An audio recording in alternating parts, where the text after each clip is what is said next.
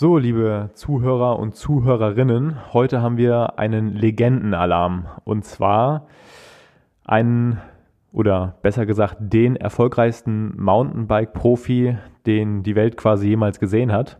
Das ist ein Podcast, den hatten wir schon recht lange geplant und jetzt haben wir tatsächlich mal die Zeit gefunden, uns äh, zusammenzufinden. Wobei man dazu sagen muss, dass äh, ich jetzt gerade zu Hause in Bensheim sitze und mein heutiger Gast in der Schweiz. Vielleicht ist der eine oder andere jetzt auch schon drauf gekommen, um wen es geht. Am anderen Ende der Leitung habe ich heute Christoph Sauser. Hallo Christoph. Hallo zusammen. Du sitzt genau wo gerade?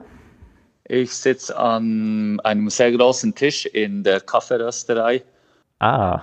Der Kaffee geröstet und es schmeckt wirklich sehr gut hier. Ah, wunderbar. Da haben sich ja äh, jetzt zwei getroffen, die quasi das Fahrrad fahren und äh, den Kaffee lieben. Wunderbar, das freut mich auf jeden Fall. Ja, erstmal vielen Dank, ähm, dass du die Zeit heute gefunden hast, zwischen dem Kaffeerösten mal äh, eine Podcast-Episode mit mir aufzunehmen und mal so ein bisschen zu erzählen, ähm, ja, wer du letztendlich bist und äh, über deine Erfolge werden wir sicherlich auch ein bisschen sprechen und was du jetzt natürlich auch aktuell machst neben dem Kaffeerösten. Ich stelle dich mal ganz kurz vor. Äh, du bist 1976 geboren. Genau. In der Schweiz. Genau. Wo genau? Im äh, Berner Oberland kennen wahrscheinlich die meisten Leute äh, Interlaken. Ja. Ähm, genau in Sigriswil, das ist äh, gute 300 Meter über dem Thunersee. Und äh, ja, ich musste dort oder, oder durfte, wenn ich äh, gut, gut in Form gewesen war, äh, immer noch berghoch fahren.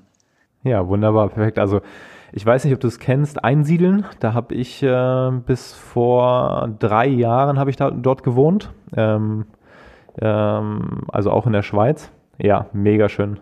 Genau. Ich kenne es natürlich vom äh, Ironbike, das ähm, legendäre Herbstrennen. Ja das war immer super schön, noch irgendwie nach der Saison im September dort äh, das Ironbike zu fahren. Ja, ist eines meiner Lieblingsrennen, klar, weil es natürlich auch so ein bisschen Heimrennen war.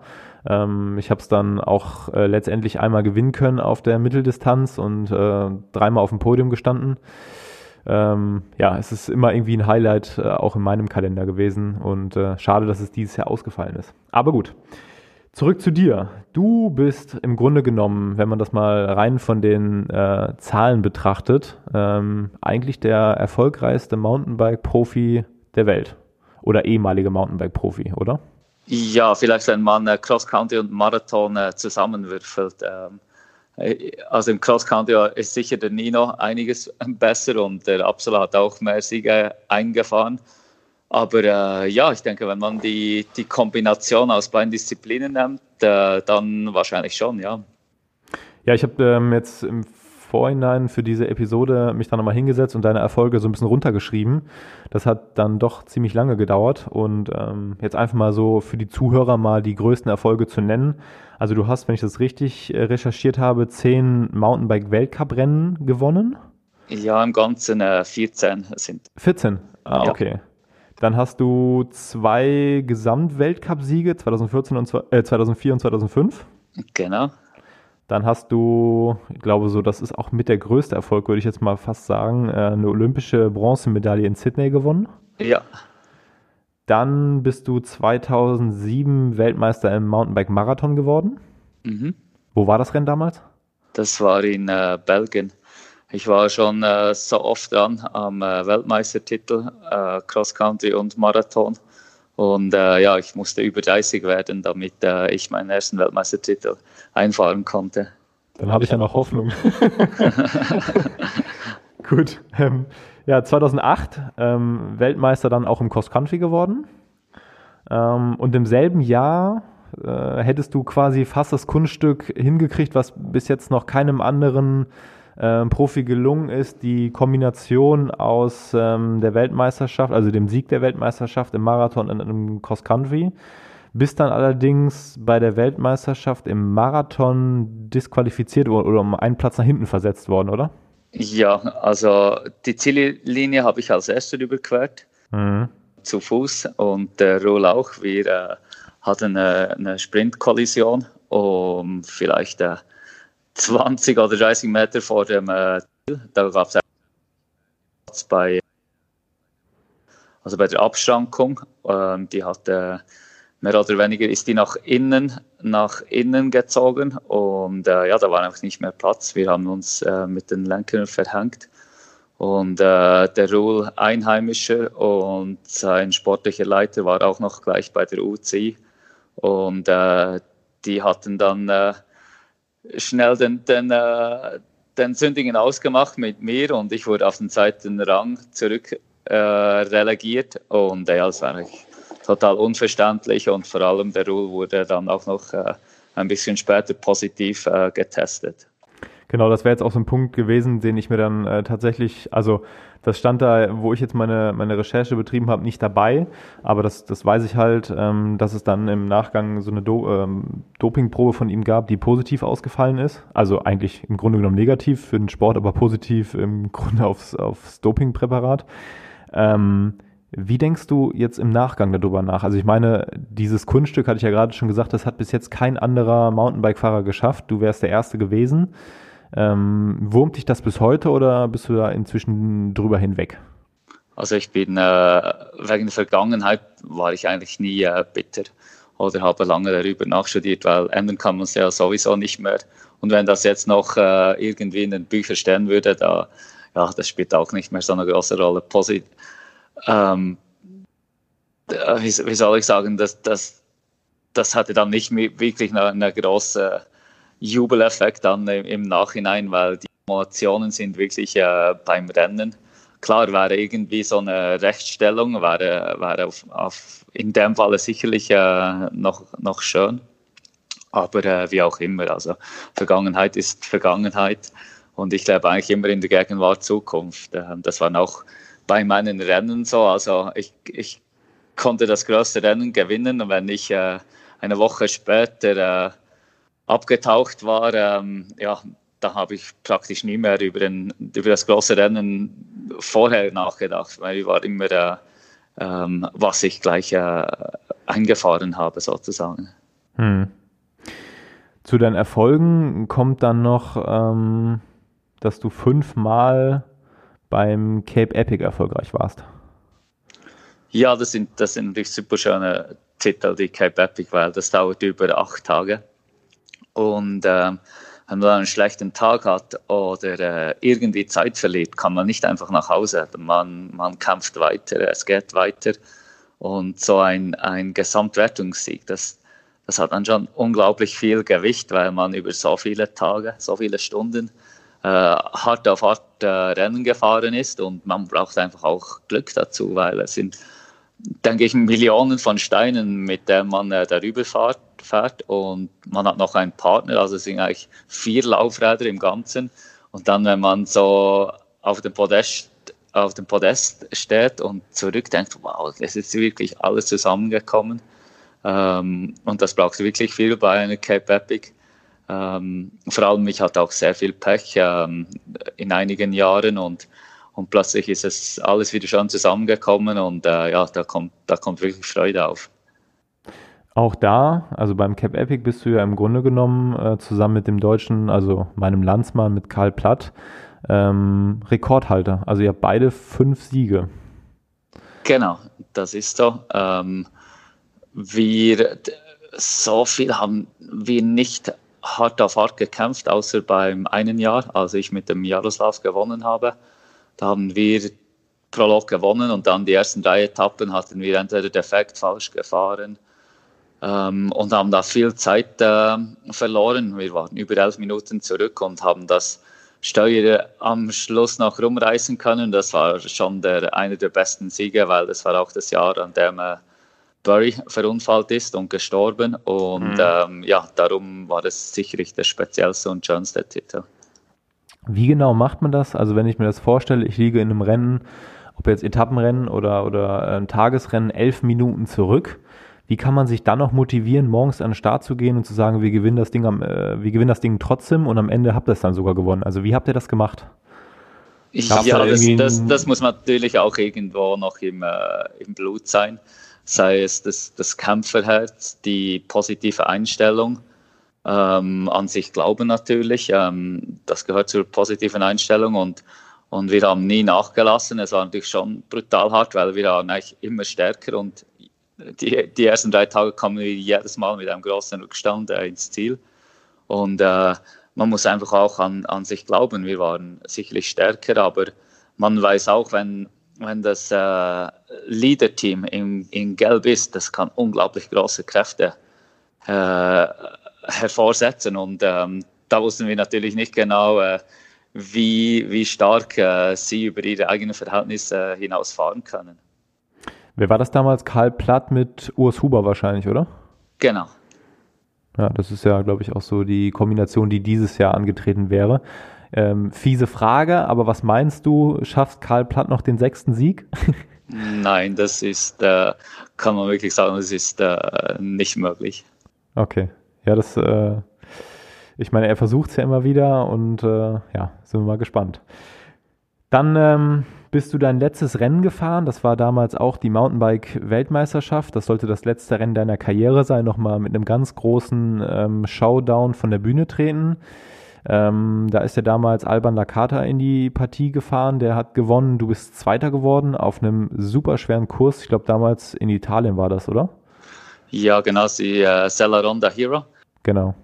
Ist, ich glaube, 4500 oder 4800 Turnmeter und super schwerer Kurs und ich hatte gute drei Wochen vorher ähm, beim Cross-Country-Rennen schweren Sturz, habe, habe vier Rippen gebrochen und ähm, eine große Blessur am, am Oberschenkel.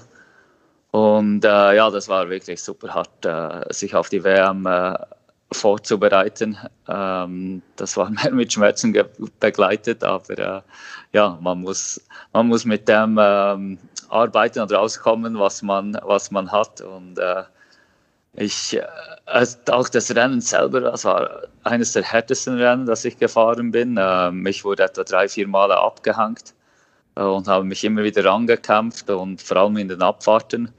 Und ähm, ja, riesige Glücksgefühle kamen nie auf, weil für mich hat nur der Sieg gezählt. Aber dann trotzdem, ähm, ja, zweiter Rang war äh, im Nachhinein trotzdem schon besser als äh, überhaupt nicht auf dem, auf dem Podest. Aber es war schon ein, ein bisschen bittersweet, wie man sagen könnte, so äh, ja, ein internationales, also das letzte große Rennen zu fahren.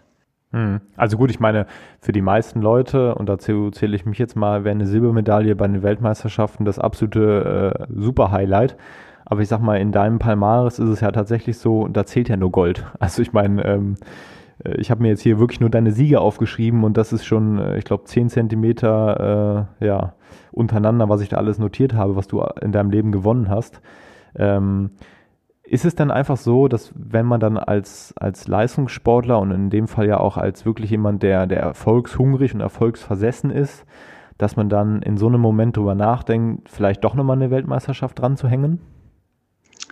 Nein, das war wirklich ein, der Abschluss äh, von, von der Weltmeisterschaft sozusagen. Ähm, vielleicht noch darauf zurückgekommen, äh, ähm, wegen dem zweiten Rang und, und nicht wirklich zufrieden. Ich, ich denke, das macht auch den, den Spitzerfahrer oder den Siegesfahrer vom, vom, äh, vom Durchschnitt oder vom, vom äh, Superdurchschnitt aus für den Siegesfahrer oder für den Spitzenfahrer kommt einfach wirklich nur den, den Sieg in Frage. Und wenn es auch hart auf hart geht und wenn man äh, schon ins Rennen gegangen ist. Mit einem zweiten, dritten Platz, bin ich zufrieden, dann äh, gewinnt man meistens dann, äh, dann nicht, das ist klar.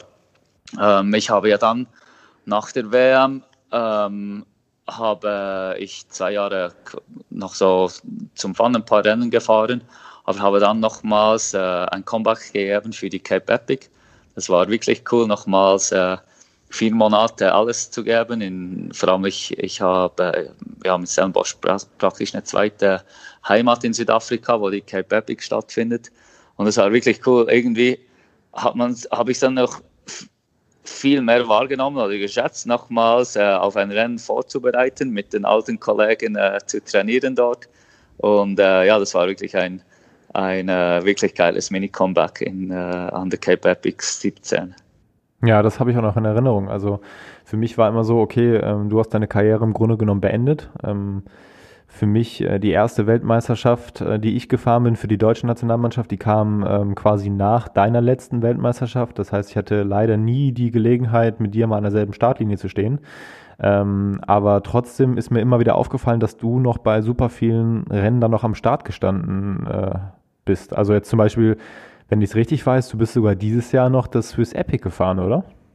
Ja, ähm, mit äh, meinem besten Kollegen Silvia Bundi. Ähm, wir haben ja im 2000, wann war das, 2006 die Cape Epic zusammen gewonnen. Aber ähm, wir, äh, wir machen das natürlich zum Spaß jetzt. Ähm, wir, wir arbeiten voll und dann ist so eine Swiss Epic eigentlich fast wie Ferien, ähm, vor allem nach den Rennen. Aber wir sind schon einfach noch die Rennfahrer, auch wenn wir schlecht vorbereitet sind im Rennen geben wir natürlich einfach alles. Ähm, sonst können wir sonst äh, eine coole Enduro-Tour machen und äh, das macht auch Spaß, dann irgendwie mit den anderen Masters irgendwie um den Sieg zu fahren.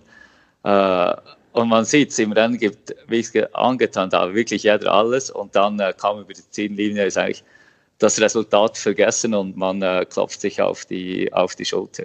Es ist natürlich ganz anders, dass die Wertschätzung von einem Resultat wenn man sich vorbereitet darauf oder, oder nicht. Hm. Auf was schätzt du so, auf wie viele Kilometer im Jahr kommst du noch mit dem Fahrrad? Ähm, auf Strava habe ich äh, 10.000 eingegeben und jetzt habe ich es eigentlich jedes Jahr äh, um so ein paar hundert Kilometer überboten oder vielleicht sogar 1000. Hm. Und ich fahre äh, mit dem Fahrrad äh, immer in die Kaffeerösterei und zurück. Und das ist äh, ja, das ist super schön, so in den Tag zu starten und jeder Tag ist anders. Die, die Jahreszeiten wechseln. Im Winter laufe ich dann viel, weil es zu viel Schnee hat, weil die Rösterei ist auf 1300. Oh. Ja, das ist, das ist wirklich genial, so den Tag zu, zu starten und frisch in die Rösterei zu kommen und dann äh, ein paar coole Trails dann wieder runter nach, nach Hause. Hm, und ich glaube, wenn ich es richtig weiß, im Winter stehen dann bei dir auch öfter mal Skitouren an, oder? Ja, klar. Also ähm, das ist noch eine Leidenschaft von mir. Ähm, mit den äh, Touring-Skis äh, neue Berge zu entdecken. Vielleicht kann man sie im Sommer. Im Winter sieht das dann immer so ein bisschen krass aus. Ähm, und man weiß eigentlich, im Sommer grasen hier die Kühe teilweise. Und, und man meint fast, man, äh, man sei ein Extrem-Skifahrer im, im Winter. Äh, das ist doch so ein cooler Kontrast. Mhm. Ähm, jetzt hast du es ja gerade selber schon mal angesprochen. Du bist dann nochmal für das Cape Epic nochmal in den professionellen Sport nochmal zurückgekehrt. Ähm, du hast ja auch so ein bisschen die, die Mentorenrolle bei, bei Specialized so ein bisschen inne, oder? Also die ganzen Nachwuchsfahrer, ich habe jetzt zum Beispiel den Simon ähm, da so ein bisschen im, im Blick, äh, mit dem du ja auch das, das Cape Epic schon äh, gefahren bist. Äh, wie genau sieht da deine Aufgabe für diese jungen Nachwuchstalente aus? Also äh, jetzt eigentlich äh, viel, viel weniger. Ähm, ich war ähm, nach meinem Rücktritt, habe ich, äh, hab ich mit dem Team zusammengearbeitet und war eigentlich praktisch an jedem Rennen dabei. Du warst dann äh, offiziell bei Specialized genau. als Performance Manager angestellt. Genau, genau. Und ähm, war mit den Fahrern auf dem Kurs. Sam Geis habe ich äh, trainiert. Und ähm, ja, also ein bisschen ein gutes Umfeld geschaffen. Ähm, das war super äh, Übergangszeit vom, vom Profi, weil ich war wirklich fast 20 Jahre Profi und, und so ja, war es ein guter Übergang. Ähm, aber ich wusste, ich wollte das nicht immer machen, weil ich, ich wollte ich wollte auch was Eigenes machen, was ganz Neues. Und ähm, ja, hat Spaß gemacht. Ähm, die Fahrer sind, haben es wirklich super gut gefahren und das, das hat auch viel zurückgegeben. Und äh, jetzt bin ich mehr in einer Beraterfunktion für neue Fahrer, ähm, teste Material, ähm, aber bin nicht mehr äh, irgendwie angestellt mit einem Angestelltenverhältnis. Ich habe jetzt einfach nur noch äh, sozusagen wieder einen Sponsoring-Vertrag mit äh, Specialized. Was würdest du trotzdem sagen, jetzt der letzte Weltcup-Erfolg von Simon äh, in Novo Mesto, ähm, wie, also wenn du es jetzt mal so in Prozent ausdrücken müsstest, wie groß ist dein Anteil daran? Ja, der größte Anteil ist sicherlich, dass ich ihm äh, seinen neuen Coach äh, vorgeschlagen habe. Das ist vielleicht mein größter Anteil. Da, da könnte man sagen, äh, ohne den Coach, denke ich mir, hat er nicht gewonnen und ohne mich hat er den Coach nicht gewonnen. Äh, gefunden. Ähm, so äh, war super cool, dass ich ihm helfen konnte für diesen, äh, für diesen äh, Weltcup-Sieg. Und der Simon braucht einfach einen neuen Input und äh, neue Stimulation, neues, äh, ja, neue Motivation. Und das hat ihm extrem viel geholfen, äh, dieses Jahr den, den Coach wechseln. Ich muss äh, selber dazu sagen, ähm, ich hatte ihn schon fast so ein bisschen abgeschrieben, so als zwar ein Talent, aber ist noch nicht so richtig, ja, hat noch nicht wirklich mehr draus gemacht bisher. Und äh, da war ich dann tatsächlich doch sehr überrascht, als er dann dieses Jahr den Hammer ausgepackt hat und dann da mal den Weltcup gewonnen hat. Also es war schon eine ziemlich coole Sache. Ja, der Simon ist, ich wusste immer, der hat es, der ist wirklich ein Mega-Talent. Ähm, aber dann kamen immer wieder äh, irgendwelche Verletzungen dazu und so. Und das kann sich dann plötzlich im Kopf auswirken und, und äh, ja, als ewiges Talent wird man dann verschrieben und, und äh, viele hören dann auf, weil äh, sie denken dann zu viel zurück, wie gut sie eigentlich gewesen waren und so. Es kann ja nicht sein, wie ich jetzt fahre und dann vielleicht kein Sponsoring-Vertrag mehr. Und äh, ja, das, der Simon hat sich wirklich äh, durchgebissen über die letzten drei, vier Jahre. Und äh, wir werden sicherlich noch mehr von ihm äh, sehen und hören. Ja, da bin ich ja echt mal gespannt. Also ähm, ich finde ihn auch, ist ein super angenehmer Zeitgenosse. Ja, ähm, total. Hat er, hat er auch mal hier in Deutschland, ich glaube in Freiburg gewohnt. Genau, mit dem ähm, Sam Geiser. Genau, genau. Und ähm, ja, mit Cranks and Coffee äh, natürlich auch ein echter Businessman geworden. Also die haben da ja eine, eine coole Sache aufgezogen.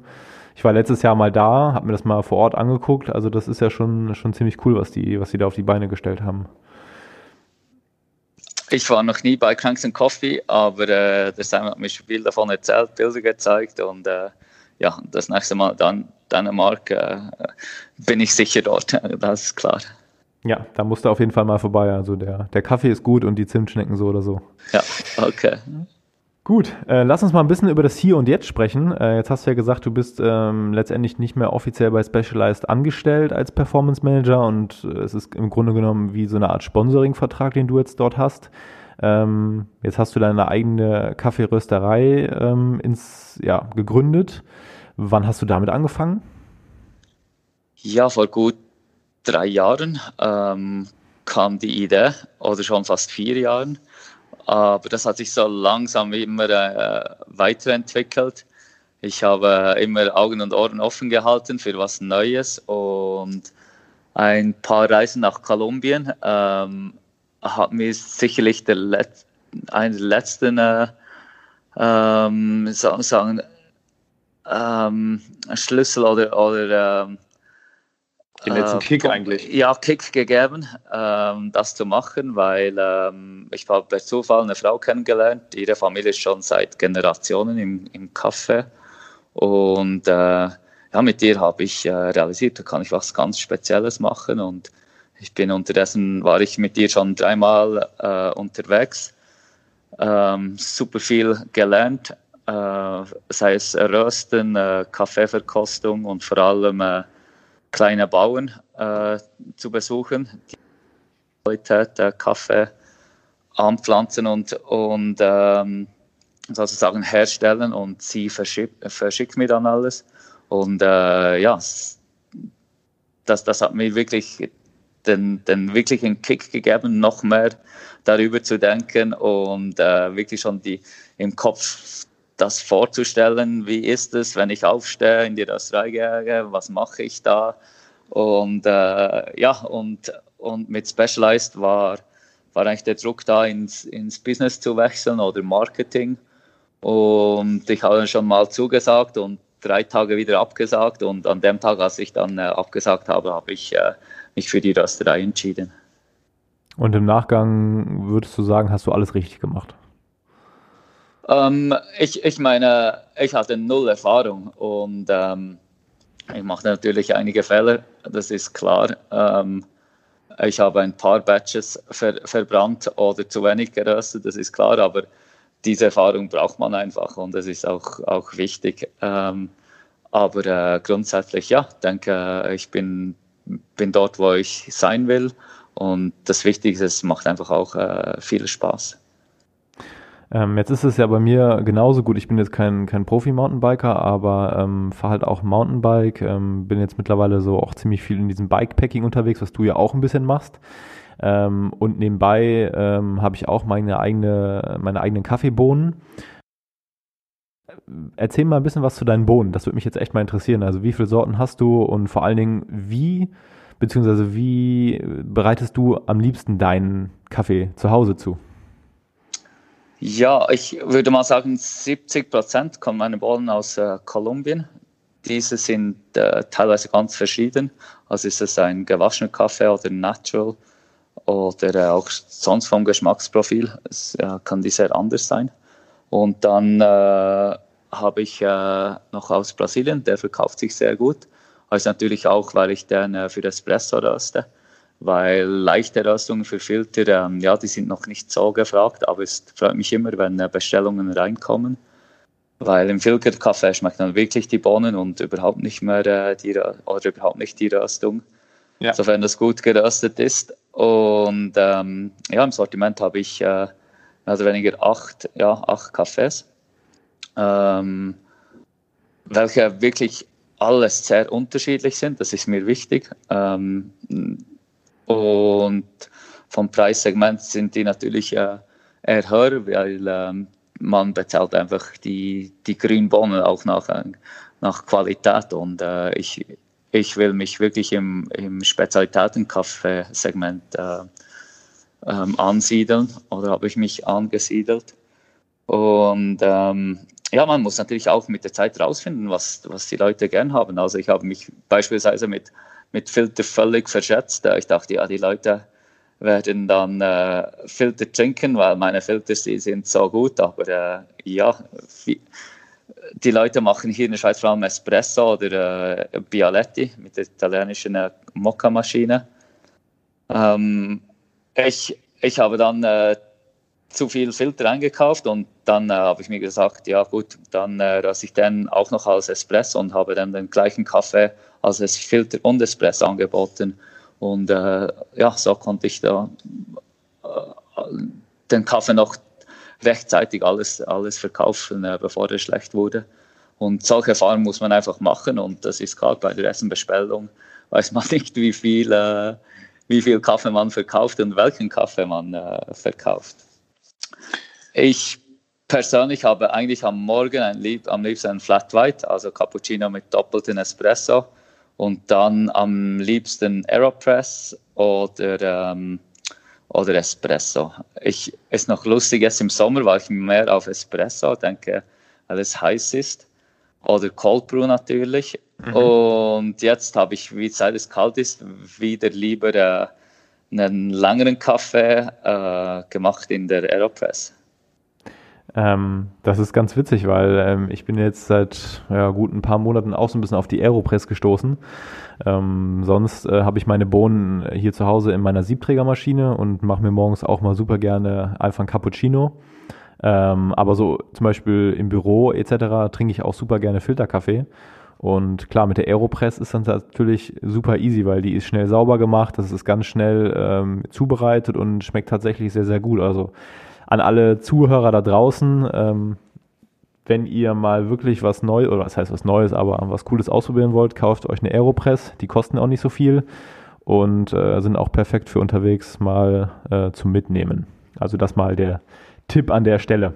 Absolut. Und die, mit der Aeropress kann man auch alles kontrollieren, weil es geht nicht mit Gravität.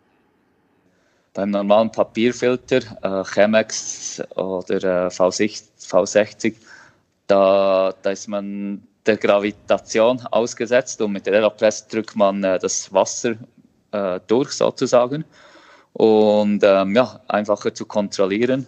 Und noch einen guten Tipp, es gibt eine super App, die heißt äh, Coffee, coffee.guru und äh, da gibt es super gut erklärt äh, ganz verschiedene Chemex, Aeropress, V70er V60-Rezepte. Das, das, ist wirklich eine geniale App. Oh, da haben wir ja schon die Zuhörer heute. Guru. da haben ja die Zuhörer heute schon wieder einiges äh, mitnehmen können, was das Thema Kaffee anbetrifft. Ja, was, äh, was würdest du denn vermuten? Also, ähm, ich speziell bei, bei uns Fahrradfahrern ist äh, ja dieses Fahrrad und, und Kaffee, das ist ja tatsächlich mittlerweile irgendwie so in die DNA übergegangen. Also ähm, es gibt, glaube ich, kaum noch Radfahrer, die ich so kenne, die sagen, nee, auf einen Coffee Ride oder ähm, auf einen guten Kaffee vor oder nach dem Fahrradfahren habe ich keine Lust. Ähm, warum vermutest oder was würdest du vermuten, warum ist das so speziell bei uns Fahrradfahrern, diese Liebe zum Kaffee? Ja, ich denke, es ist mal äh, der Kick vom, vom Koffein und dann äh, ziemlich kalorienarm natürlich auch für die Gewichtsfreak oder Rennfahrer tatsächlich. Und ich kann mir auch vorstellen, die, die Rennfahrer, die Profis, die haben eigentlich auch sehr viel Zeit und äh, mit, äh, mit Kaffeekränzen kann man sich natürlich auch äh, gut die, die Zeit um die Ohren schlagen. Ja, das ist äh, definitiv eine Sache. Da kann man schon sehr, sehr viel Zeit bei, bei totschlagen. Ja, absolut. Ähm, inwieweit bist du denn jetzt noch ähm, sportlich und performancemäßig unterwegs oder machst du alles wirklich nur noch so ganz easy und äh, sagst dir, ich habe in meinem Leben genug ähm, am Laktatlimit gelebt?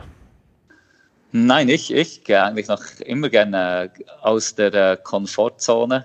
Äh, letzten äh, Sonntag waren wir etwa sieben Stück unterwegs und am Schluss sind wir voll gefahren. Ähm, hatte ich auch nicht wirklich müssen, aber äh, es macht einfach äh, auch Spaß ab und zu, das, die, die Lunge wieder ein bisschen durchzuputzen und äh, müde nach Hause zu kommen, ist eine, schöne Müdigkeit, auch wenn man jetzt nicht, nicht ein Ziel hat. Äh, ja, ab und zu äh, gehe ich gerne wieder ans Limit und, und äh, sich einfach zu spüren, ähm, das, das finde ich, finde ich schön und und äh, das Gefühl danach ist, ist äh, genial. Und, und vor allem, wenn, wenn wir, wie soll ich jetzt sagen, ein paar Hobbyfahrer sind und Rennen fahren, ähm, dann, dann gibt es auch viel zu lachen und, äh, und äh, ja, ist eine, eine coole Herausforderung. Wie ist es ähm, bei dir gewesen, als du deine Karriere beendet hast? Gut, dann hast du ja nochmal das eine oder andere Rennen drangehängt. Ähm, aber inwieweit ähm, bekommt man diesen, diesen Urinstinkt von einem Leistungssportler nochmal wirklich weg? Also ähm, jetzt auch in Bezug zum Beispiel auf Ernährung oder, oder Lebensweise generell. Also ähm, ich merke das jetzt zum Beispiel selber, meine Saison ist seit gut einer Woche vorbei. Ähm, jetzt sitze ich hier mit einem leckeren Kaffee und habe mir ähm, ein paar Zimtschnecken dazu gemacht und genieße so ein bisschen die Off-Season einfach mal so ein bisschen locker zu lassen. Aber wie ist das genau nach so einem Karriereende? Also achtest du da immer noch genau drauf oder sagst du einfach, ähm, weil du ein Genussmensch bist, ist dir das im Grunde genommen egal und hin und wieder machst du noch ein bisschen Sport, um fit zu bleiben? Ich denke, das ist eine super Frage, weil äh, es, ich denke, es ist nicht ganz einfach, ähm, wenn man so lange Profi war und sich immer, man hat eigentlich immer ein Ziel vor den Augen und, und man schafft aus dieses Ziel hin und dann gibt es den Adrenalinkick und dann gleich wieder, ja, nächstes Ziel und so. Und plötzlich ist es nicht mehr da. Auch, ähm, ähm, denke, das Herumreisen und alles. Ähm, ich würde sagen, es gibt auch zwei Typen. Die haben vielleicht das, das Rennen, das Athletsein mehr als Beruf gemacht. Ähm, und die, die hören dann meistens völlig auf, sitzen nie mehr auf einem Fahrrad oder was sie auch immer gemacht haben. Und dann äh, gibt es die, die die das einfach wirklich auch aus Passion gemacht haben und äh, den Adrenalinkick gebraucht haben, die, ich denke, diese wollen, machen das immer noch ein, ein bisschen weiter, äh, sei es im, im größeren oder kleineren Rahmen. Und ich würde mich sagen, ich bin einer von denen, die, die das noch gebraucht haben, jetzt immer ein bisschen weniger, natürlich mit der neuen Herausforderung Kaffeerösterei oder auch Familie. Aber klar, der, hat mir das äh, sicherlich gefallen, nach der Karriereende, das den, äh, den Kick und das, das sich zu messen. Und äh, so war noch cool, da die paar Rennen zu fahren, auch die Cape Epic, da war ich so motiviert. Ähm, aber jetzt muss ich sagen, flacht es immer, immer mehr, mehr ab. Ich bin natürlich auch nie mehr, nie mehr so gut. Ähm, macht mir immer wieder Spaß, ein Rennen zu fahren. Ähm, auch wenn ich nicht vorne mitfahren kann. Ähm, es darf auch nicht mehr zu lange sein äh, das ist klar. Und von der Ernährung her, ich habe eigentlich schon immer gerne gesund gegessen, aber ich esse, ich esse alles, aber ich konnte jetzt nicht äh, zweimal täglich einen, einen Burger reinhauen und ähm, dann dann äh, hört es, hört es, stellt es mir dann auch schnell mal ab. Ich bin auch, habe gerne ein bisschen Hunger natürlich auch. Äh, dann freut man sich wieder auf, aufs nächste Essen oder Bier oder, oder Wein. Ähm, ja, ich würde sagen, ich bin sicherlich ein, ein, äh, ein Genussmensch, ja. Ja, das klingt auf jeden Fall ähm, super gut. Jetzt hast du in deiner Karriere ja auch ziemlich viel an ähm, technischem Wechsel mitgemacht. Ähm, also du, du bist ja letztendlich ähm, auch einer von denen gewesen, die von 26 auf 29 Zoll bei der Laufradgröße mit umgestiegen sind. Ähm, und wenn ich es richtig weiß, dann bist du sogar der Erste gewesen, der auf einem Fully einen Weltmeistertitel gewonnen hat, oder? Ja, das war 2008, ich denke mir schon. Also der Merhagen hat vor mir äh, Lugano gewonnen, aber äh, ja, wahrscheinlich nicht ganz sauber, denke ich mir. Ähm, von dem her bin ich der, der Erste ähm, auf einem Fully. Ich war auch der, der Erste, glaube ich mir, dass ich ein Weltcuprennen gewonnen habe, aber so mit einem Fully, so genauso weiß ich das äh, nicht mehr. Aber ich war, ich war immer super interessiert an, am Material und habe auch gerne ausprobiert und äh, bin auch gern an, ans Limit gegangen. Jetzt fährst du ja, wenn man auch so dein, deinem Instagram-Profil äh, ein bisschen verfolgt oder dich auch bei dem einen oder anderen Rennen sieht. Zuletzt habe ich dich, glaube ich, gesehen bei der Weltmeisterschaft in Singen, da warst du, glaube ich, da. Ähm, jetzt bist du ja mit verschiedenen Fahrrädern regelmäßig unterwegs, also angefangen von Mountainbike, Gravelbike, Rennrad, E-Bike. Ähm, was würdest du jetzt aktuell sagen, ist so dein Lieblingsfahrbarer äh, Untersatz im Moment? Momentan bin ich eigentlich auf drei Bikes viel unterwegs. Das, am meisten bin ich eigentlich auf meinem Diverge, einem Gravelbike. Und dann Nummer zwei Epic Evo.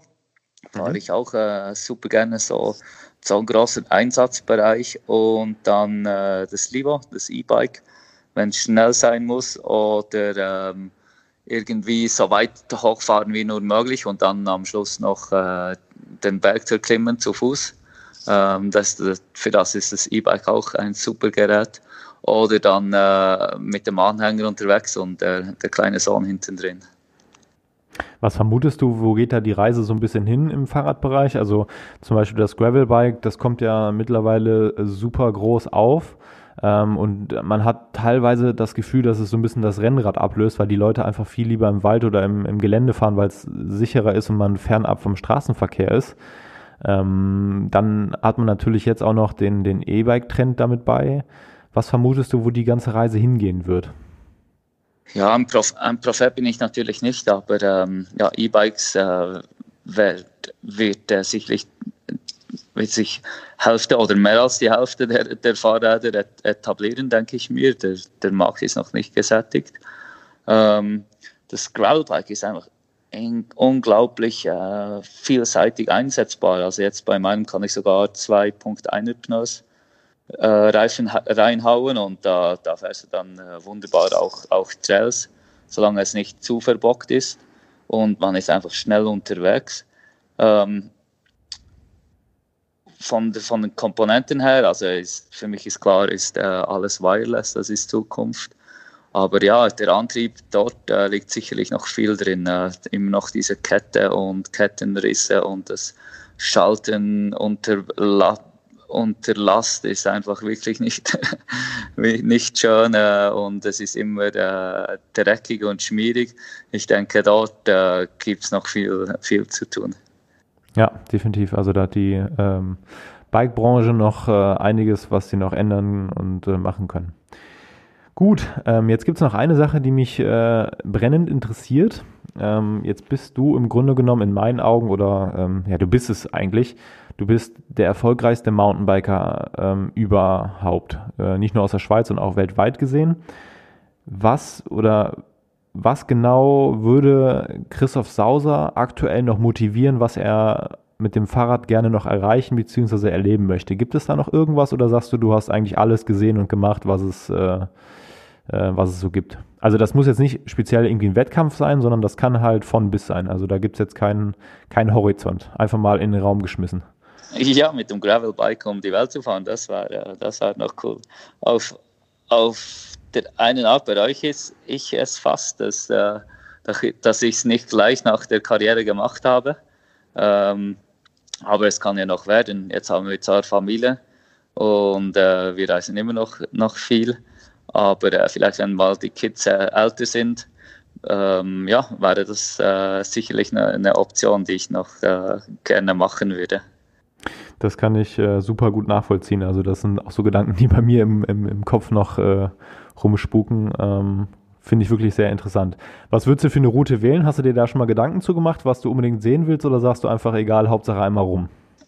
Ähm, es muss nicht, nicht nur rum sein, es kann auch zickzack sein. Also ich, ich denke, es muss schon von zu Hause losgehen, das ist klar, und wieder zu Hause nach, mit dem Bike zu Hause ankommen, das ist, äh, das ist schon ein Muss. Und ich denke, ja, von hier ähm, via, via ähm, äh, Silk Road, eigentlich die Seidenstraße, ja. nach, äh, nach Asien und ähm, dann äh, irgendwie Alaska nach äh, Südamerika. Südamerika finde ich super cool.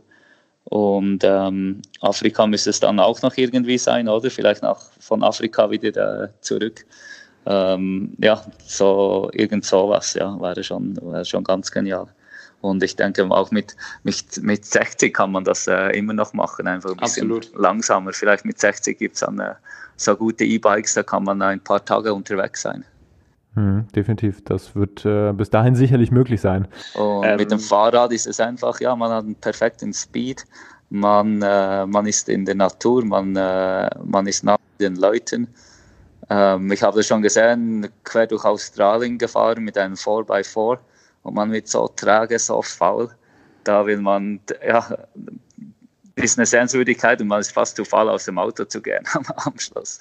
Ja, ja, das ist definitiv so. Aber mit dem Fahrrad sieht man halt einfach viel, viel mehr. Genau. Äh, jetzt kommt ja so ein bisschen auch der durch das Gravelbike ähm, so ein bisschen der Trend zum Thema Bikepacking und äh, vor allen Dingen Bikepacking-Rennen. Ähm, ist das für dich noch eine Option? Also ich habe zum Beispiel für nächstes Jahr ähm, das Transcontinental geplant. Ich weiß nicht, sagt dir das was? Kennst du das? Ja, das sagt mir was. Ich habe da das der, also 45-minütige Zusammenfassung oder äh, Dokumentation gesehen. Mhm. Ähm, ja, das hat mich schon gepackt. Aber dann äh, bin ich dieses Jahr die Dirty Kansas zu Hause gefahren, sozusagen, weil das Rennen in Amerika abgesagt mhm. wurde. Und das, da 43 Kilometer war ich unterwegs und äh, dann habe ich, hab ich mir die Transcontinental wieder sehr stark hinterfragt. Du bist also vom, vom Dirty Cancer die lange Version gefahren, nicht das normale. Ja, ah, ja, okay. Die lange Version. Die ist wie lang? Was hast du gesagt? 320, aber bei mir gab es dann 340. Und ich bin dann irgendwie um halb zwölf in der Nacht nach Hause gekommen und es ist ja schon cool, sowas zu machen, aber äh, irgendwie ist es noch ist schon besser, wenn du um, so um 7 Uhr wenigstens oder 8 Uhr nach Hause kommst, dann kannst zum du noch ein bisschen ja, zum Abendessen und noch, noch ein Bier gemütlich trinken und ein bisschen plagieren. Aber äh, wenn du nach Hause kommst und dann gleich ins Bett, ja, das, dann ist der Reiz eigentlich nicht mehr, mehr so groß. Das nächste Mal gehe ich dann eigentlich um, gehe ich dann fahre ich um 4 Uhr morgens ab. ah, okay. Ähm, Stichwort Dirty Cancer, ähm, steht das bei dir noch auf der To-Do-Liste? Ja, ich denke schon. Das wäre wirklich ganz cool, das zu fahren. Ja, das war jetzt auch mein Plan für dieses Jahr. Ähm, dann hatten wir uns gesehen. ja, das ist ja leider abgesagt worden. Genau. Aber ähm, ja, ich hoffe, dass ich äh, irgendwann nochmal, weil da ist ja auch nicht ganz so einfach, einen Startplatz zu bekommen, das muss man dazu sagen.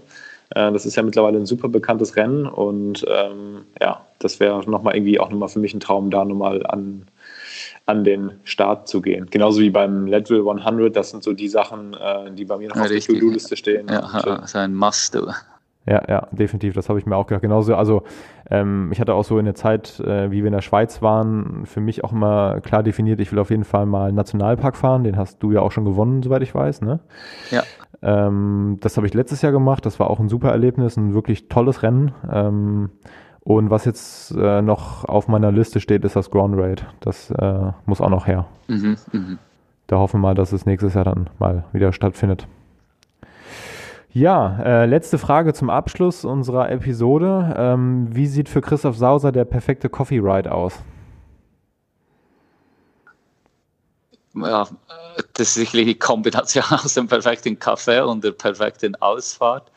Sicherlich mit äh, guten Kollegen Ähm, ich denke, Frühstück zusammen mit, mit Kaffee natürlich. Das war so immer bei uns äh, mehr oder weniger äh, obligatorisch in, in Stellenbosch, Südafrika, immer dort getroffen und dann ging es raus. Und dann äh, entweder Gravel oder äh, MTB, mehr Enduro-Style auf dem äh, MTB, mehr ähm, etwas erkunden, entdecken auf dem, auf dem Gravelbike und dann äh, als Abschluss eher ein, ein feines Bier oder Wein als dann Kaffee. Aber ja. vielleicht, wenn man so, so müde ist, braucht es erst einen Doppelten und dann äh, in, ins Bier, ans das, Bier denken. das klingt auf jeden Fall äh, sehr, sehr gut. Ähm, gib uns nochmal kurz ein bisschen äh, Werbung in eigener Sache. Äh, wenn man jetzt in der Schweiz bei dir in der Ecke ist, ähm, kann man bei dir in der Rösterei vorbeischauen oder ist es tatsächlich nur für dich zum Rösten da? Also man kann keinen Kaffee trinken?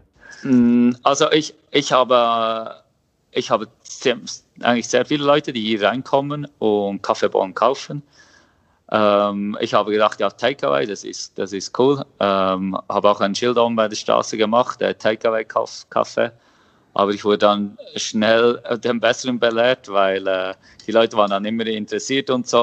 Und äh, am Schluss verlierst du 20 Minuten für einen Kaffee ähm, und ich bin eigentlich immer Vollgas am Arbeiten und wenn du dann vier Franken in 20 Minuten machst, klar, schönes Gespräch, aber am, am, am Abend muss ich dann auch irgendwie was äh, geleistet haben. Ja, umso besser, dass du die Zeit gefunden hast, ähm, mit mir diese Podcast-Episode aufzunehmen. Ähm, das ähm, ist wirklich eine super coole Sache und natürlich für mich auch nochmal dopp ja, doppelt interessant, weil ja, du, wie gesagt, der erfolgreichste Mountainbiker ähm, aller Zeiten bist. Ich wünsche dir auf jeden Fall an der Stelle ähm, noch einen schönen Abend. Ähm, ja, ich hoffe, dass Dank. du hat Spaß gemacht. Ja, ich hoffe, dass du heute nicht mehr ganz so viel arbeiten musst und deinen Abend bei einem Glas Rotwein ausklingen lassen kannst. Noch ein paar Pakete auf die Post bringen und dann äh, geht's nach Hause. Habt ihr schon Schnee? Äh, ja, wir haben schon ein paar Mal hat es hier runtergeschneit.